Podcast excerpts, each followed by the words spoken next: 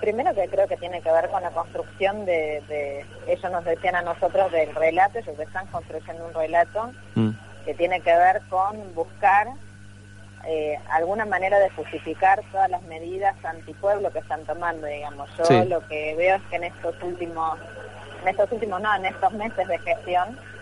eh, todas las medidas que han tomado han sido eh, todas direccionadas a determinados sectores, que son los sectores concentrados, los sectores más enriquecidos de nuestro país, y no ha tomado ningún tipo de medida que esté vinculada a las necesidades de los sectores eh, más postergados, a los que hizo de alguna manera alusión permanentemente durante la campaña. Yo creo que es una manera de este, justificar este, buscando un culpable afuera de, las decisiones políticas que, que va a tomar y que todas van en detrimento de las necesidades de la gente.